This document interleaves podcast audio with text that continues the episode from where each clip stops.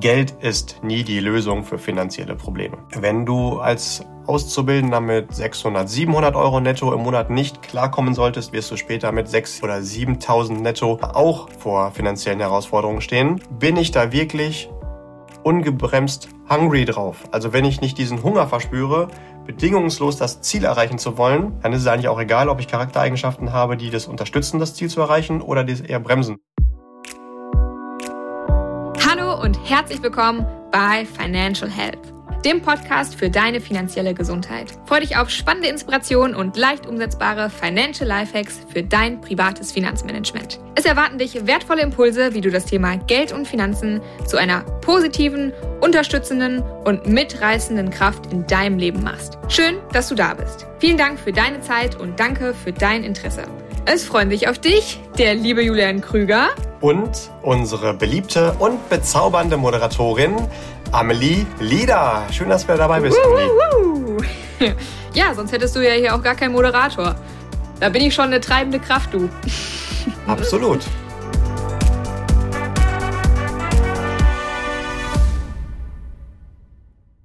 Lieber Listener, wenn du schon ein paar Folgen von uns kennst, dann weißt du ja schon, dass unser lieber Julian neben seinen Lieblingsfinanzen auch noch die Psychologie ganz fantastisch findet und äh, die Psychologie immer gerne in unsere Folgen mit einbringt. Und heute darf er sich hier mal richtig austoben, denn wir haben uns vorgenommen, wir machen eine Folge zum Thema psychologische Herausforderungen, wenn es um den Vermögensaufbau geht. Und Julian darf sich heute mal richtig auslassen. Starte doch mal direkt rein, lieber Julian. Warum machen wir denn eine solche Folge? Aus meiner Sicht ist tatsächlich die Psychologie oder das richtige Mindset, kann man es ja auch nennen, zu wahrscheinlich 95 Prozent verantwortlich für Finanzerfolg.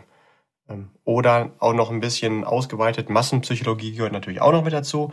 Und da wollen wir mal heute ein paar Inputs geben, was da so ein paar Lifehacks sein könnten, auf die man auf jeden Fall achten könnte. Ähm, Herausforderungen, die sich uns stellen und es ist ja immer schon mal ganz gut, vielleicht auch zu wissen, welche Hürden denn vielleicht noch in der Zukunft bei jemandem auftauchen könnten. Das heißt nicht, dass man sie dann automatisch umgehen kann, aber zumindest, wenn man darauf vorbereitet ist, schon mal mit weniger Wucht gegen diese Hürden läuft. Ja.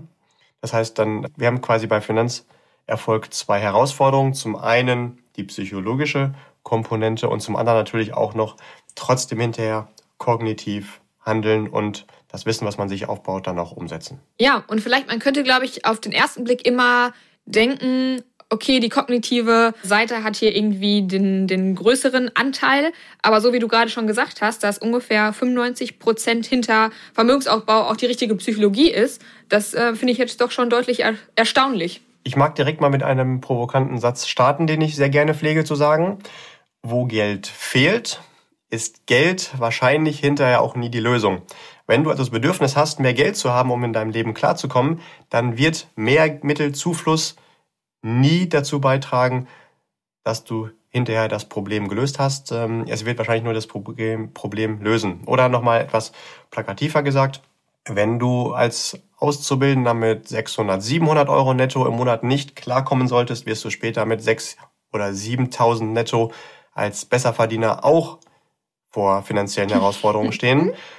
Das klingt gerade für diejenigen wahrscheinlich echt fies, die gerade sagen, boah, ich bräuchte mehr Geld. Aber glaub mir, das wird es nicht lösen. Schnapp dir einen wirklich guten Berater als Finanzcoach an deiner Seite und der wird dir ein paar äh, Glaubenssätze aufzeigen und äh, vielleicht auch Fehlprogrammierungen, wo du sagst, boah, das gibt's ja gar nicht.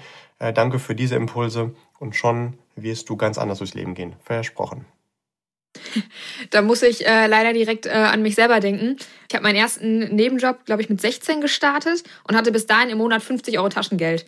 Das war natürlich relativ wenig, aber man ist irgendwie damit ausgekommen, weil man war ja auch 16, also so riesengroße Ausgaben hatte man irgendwie nicht.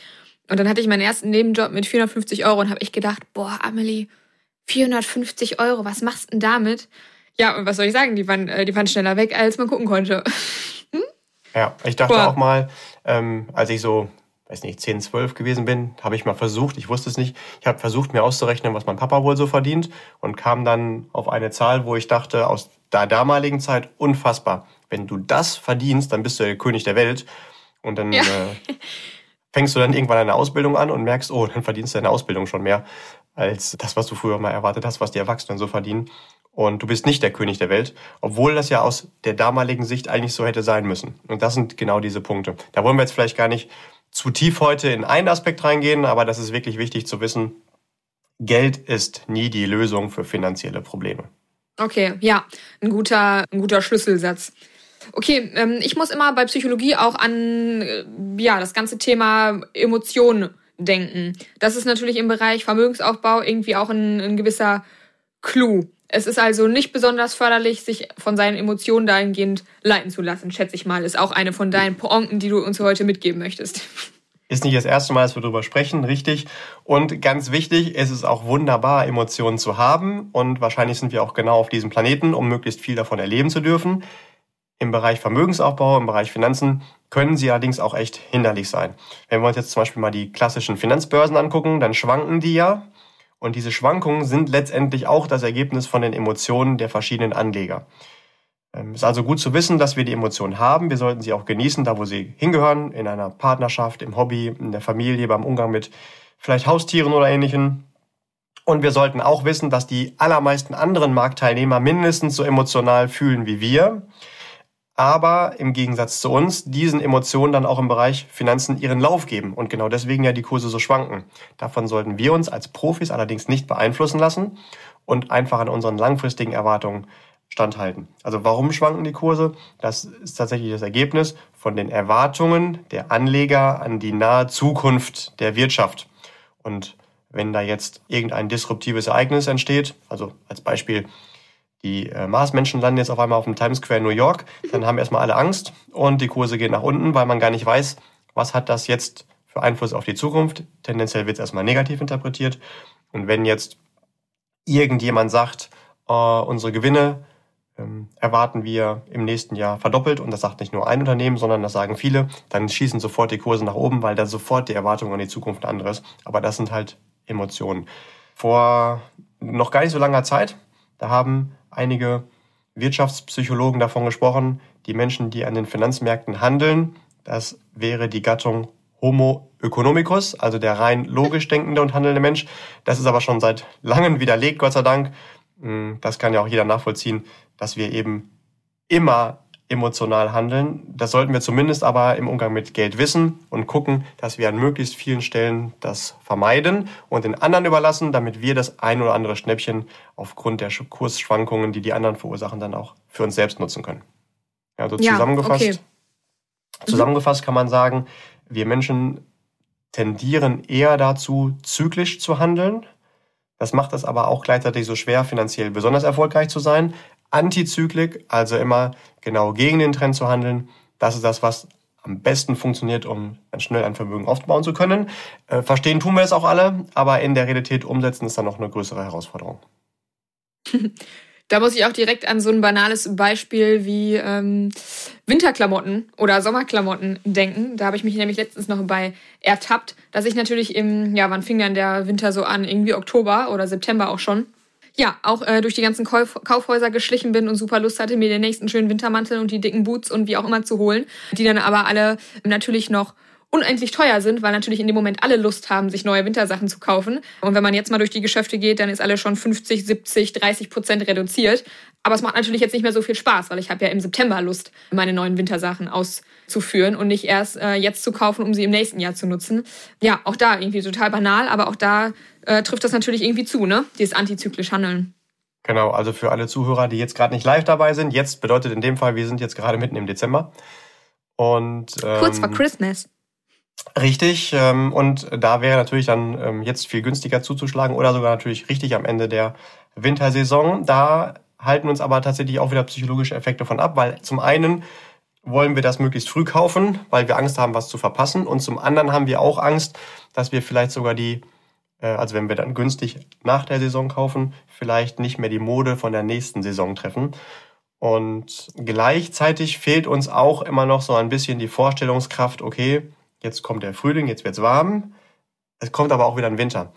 Ähm, das mhm. ist so Stichwort zum Beispiel der Marshmallow-Test, wer sich damit mal beschäftigen möchte. Also es sind immer die besonders erfolgreich, auch im Umgang mit Geld, die die Fähigkeit haben, mehr als fünf Minuten in die Zukunft denken zu können und da dann auch für sich so ein eigenes Szenario-Management im Kopf betreiben zu können. Und ähm, ja, zusammengefasst sollten wir dann einfach sagen, äh, nicht von Emotionen leiten lassen und auch nicht aus der Ruhe bringen lassen. Immer überlegen, meine Annahme, die ich beim Start einer Strategie angesetzt habe, gilt die denn grundsätzlich immer noch, meine Erwartungen an die Zukunft? Oder ist es jetzt durch ähm, kurzfristige emotionale Wellen groß gestört? Und in den meisten Fällen ist die langfristige Annahme aber immer gleich. Also nicht falsch verstehen, äh, natürlich ähm, ist Finanzfachwissen auch relevant, aber diese ähm, Psychologie dahinter hat auch nochmal einen ordentlichen Effekt. Ja, da hast du mir eine schöne, äh, schöne Vorlage gegeben für meine, meine nächste Frage an dich. Wenn du dich jetzt entscheiden müsstest, Finanzwissen oder das richtige, ja, wie nennen wir es mal, das richtige Mindset dahinter. Du kannst nur eins haben, ich weiß, du hast natürlich beides, aber du kannst nur eins haben. Was würdest du denn wählen? Für was würdest du dich entscheiden? Hm, kurze Verständnisfrage. Du meinst entweder den Zugang zu den richtigen Produkten und wissen, ähm, wie die funktionieren, genau. oder du meinst mhm. die Psychologie, grundsätzlich mit Geld umzugehen. Mhm. Okay, und da muss ich mich zwischen einem entscheiden. Bitte. Hm, das ist ja jetzt fies. Okay, aber ich glaube, nee, doch, nee, nicht ich glaube, sondern ich bin mir sehr sicher, ich würde mich immer dafür entscheiden, für das richtige Mindset. Definitiv bin ich davon überzeugt, äh, jemand mit dem richtigen Mindset, aber nicht den Zugang zu den idealen Finanzproduktlösungen, der wird immer die anderen outperformen, die zwar die allerbesten Finanzprodukte verfügbar haben, aber gar nicht richtig wissen, wie man damit umgehen soll. Also ja, zusammengefasst, definitiv, wenn man nur eins haben darf, besser das richtige Mindset im Umgang mit Finanzen als die richtigen Finanzprodukte. In Klammern, bitte, bitte, bitte, strebe aber lieber Listener immer nach beidem. Zum einen intelligente Finanzproduktlösungen und zum anderen auch das Mindset, damit zu wissen, umzugehen und auch auf äh, Marktänderungen dann intelligent reagieren zu können. Okay. Ja, mich interessiert, wie du dich ähm, entscheiden würdest. Aber ich finde, das, was du sagst, das knüpft ganz gut an deine Einleitung an. Da hattest du ja schon erzählt, dass der Vermögensaufbau und der Erfolg des Vermögensaufbaus ungefähr zu 95 Prozent von der richtigen Psychologie abhängt. Ja, und da macht das natürlich äh, total Sinn, ergibt das total Sinn, dass du dich auch für die psych psychologische Seite oder für das richtige Mindset dahinter entscheiden würdest. Wenn wir über das Thema Mindset sprechen, muss ich auch ganz oft an, ja, das tolle Wort Disziplin denken. Wie schätzt du das denn ein im Rahmen der Psychologie? Für mich persönlich ist Disziplin an sich eher ein Mythos. Für mich bedeutet Disziplin eher, seine Ziele nicht zu verlieren und immer vor Augen zu haben. Also ich glaube, Disziplin folgt dem, was mir wichtig ist. Also Beispiel, ähm, für mich hat das Beschäftigen und das Arbeiten an einem Thema immer so ein Dreiklang. Erstens muss ich erstmal wissen, um welches Thema es geht und dann schauen, bezogen auf meine eigene Persönlichkeit, welche Charaktereigenschaften habe ich denn? Und es gibt mit Sicherheit Charaktereigenschaften, die helfen, ein Ziel zu erreichen. Und es gibt auch Charaktereigenschaften, die bremsen mich eher und sind eher eine Herausforderung. Beides ist aus meiner persönlichen Sicht heraus aber erstmal egal. Es kann eine unterstützende Kraft oder eine bremsende sein, muss es aber nicht. Ich sollte aber erstmal wissen, wo diese beiden Punkte bei mir liegen. Deswegen ähm, bietet es sich aus meiner Sicht immer an, sich auf den Weg zu begeben, äh, Tag für Tag herauszufinden, wer ich bin, welche Eigenschaften habe ich und ja, wo habe ich vielleicht ähm, Eigenschaften, die mit anderen Menschen gleich sind, wo habe ich Unterschiede, um einfach herauszufinden, hm, was macht mich aus und mich immer wieder weiter kennenzulernen. Da gibt es ja auch ganz viele Persönlichkeitstests als Beispiel. So. Und dann die nächste noch wichtigere Frage, was ist eigentlich mein Warum dahinter? Also warum will ich etwas erreichen? Beispiel, ich will jetzt aussehen wie Mr. Universe, also einfach nochmal 50 Kilo mehr Muskeln drauf. Warum will ich das denn? Natürlich will das grundsätzlich jeder, aber die Motivation, also dieses Warum ist bei dem einen stärker als bei dem anderen ausgeprägt.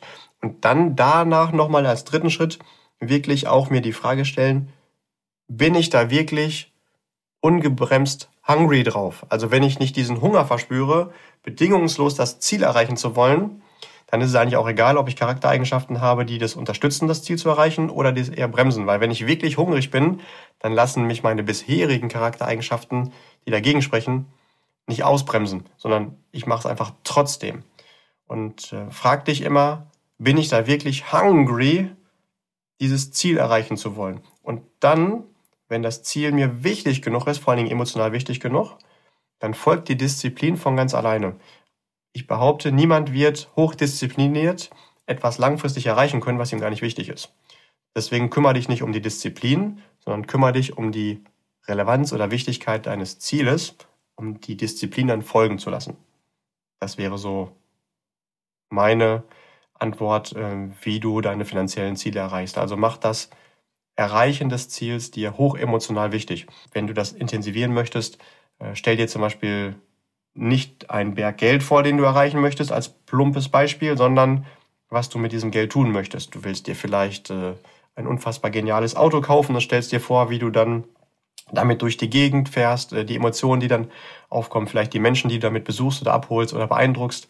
Äh, oder du willst ähm, ein tolles Haus haben, was du davon kaufst, oder du willst das Geld spenden und fühlst das Glück der anderen Menschen, die du da mit unterstützt und fühl dich da rein und mach diese Gefühle beim Erreichen der Umsetzung dessen, was du mit dem Geld äh, eigentlich haben willst, jetzt schon erlebbar und intensiviere das. Und es geht ja in der Regel nie um das Geld, sondern immer um das, was es kann. Also warum ist dir das so wichtig? Und daher bin ich halt ein Freund, dass jeder auch einen richtigen Finanzcoach an seiner hat, Seite hat und nicht einfach nur irgendwie einen Finanzproduktverkäufer, weil, ähm, wie gesagt, die besten Produkte nutzen nichts, wenn ich gar nicht weiß, warum ich sie habe oder wie ich damit umgehe. Ja. Okay, ähm, finde ich, hast du Schön gesagt, so habe ich es manchmal noch gar nicht betrachtet. Aber du hast natürlich recht, man kann Disziplin jetzt selten tatsächlich komplett erzwingen.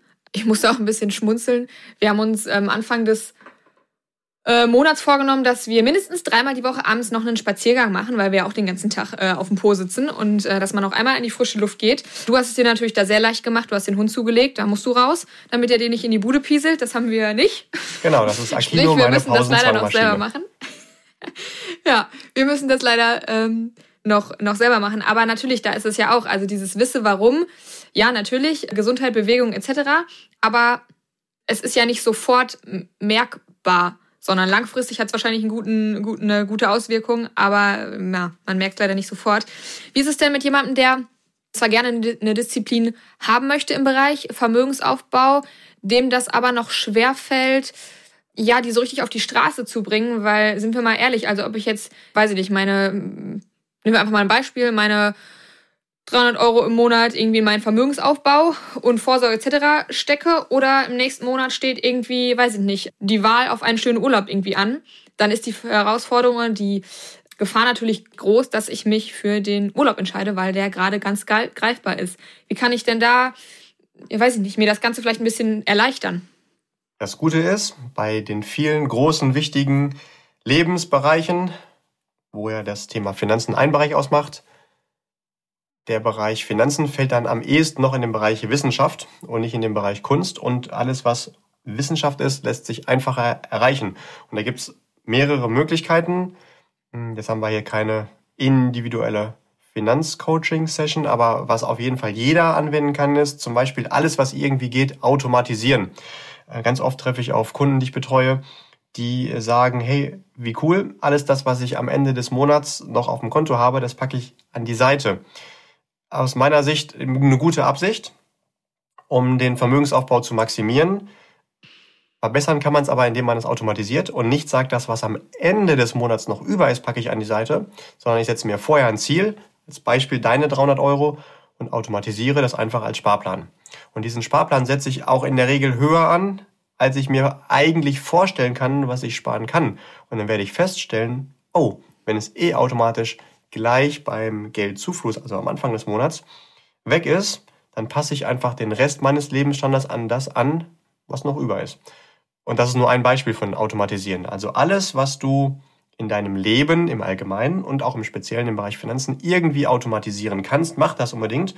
Und wenn jetzt neue Impulse in dein Leben kommen, was du auch tun könntest, dann sorge nicht dafür, dass das eine neue Baustelle wird, sondern dass das auch wieder automatisiert ist. Du willst ja ein Leben in Leichtigkeit und Entspannung und nicht mit, boah, jetzt bin ich schon wieder ein Jahr älter und es gibt noch mehr zu tun und es ist noch stressiger. Ja, also ich bin fest davon überzeugt, dass nicht nur Geld Wohlstand bedeutet, sondern vor allen Dingen auch Zeit und Leichtigkeit. Also die Wahl zu haben, was ich jetzt in der nächsten Zeiteinheit tue, das ist definitiv auch ein großer Anteil an Wohlstand und vermögend sein. Also Zeit zu haben. Weil Zeit hast du ja nur einmal im Leben und Geld kann jeder eigentlich immer wieder akquirieren, wenn man weiß, wie es geht. Und zur Not holt man sich mhm. aber die Experten, die dir das zeigen, wie das geht. Also nicht nur den Umgang mit Geld, sondern auch, wie man ähm, mehr Geld verdienen kann. Weil wenn es irgendjemand auf diesem Planeten gibt, der mehr Geld verdient als ich, der hat ja nicht mehr Hände oder mehr Gehirn oder mehr Augen, sondern der weiß einfach vielleicht Dinge, die ich noch nicht weiß. Und so hole ich mir meine Coaches, die dir dann zeigen, wie das auch noch geht. Aber Zeit ist für immer verloren und deswegen zusammengefasst, automatisiere bitte, was geht, gerade auch im Bereich Finanzen. Das ist ein total simpler, aber gleichzeitig auch total guter Tipp von dir, dass ähm, man einfach nicht, dass von einem nicht noch aktives Tun gefordert wird und dementsprechend auch immer noch eine aktive Entscheidung, ähm, wo man sich ja dann auch in die eine oder in die andere Richtung entscheiden kann und im Zweifel auch gegen den Vermögensaufbau. Ähm, total guter Tipp. Ich würde sagen, damit das Ganze hier nicht so äh, schwere Kost wird, lass uns doch die Folge, so wie wir das bei der Beamten- und der Selbstständigkeitsfolge auch gemacht haben, einmal kappen, sodass es ein bisschen leichter von der Hand geht. Oder was sagst du dazu? Ja, sehr gerne. Dann hören wir uns direkt im zweiten Part wieder. Bis gleich, lieber Listener. Bis gleich.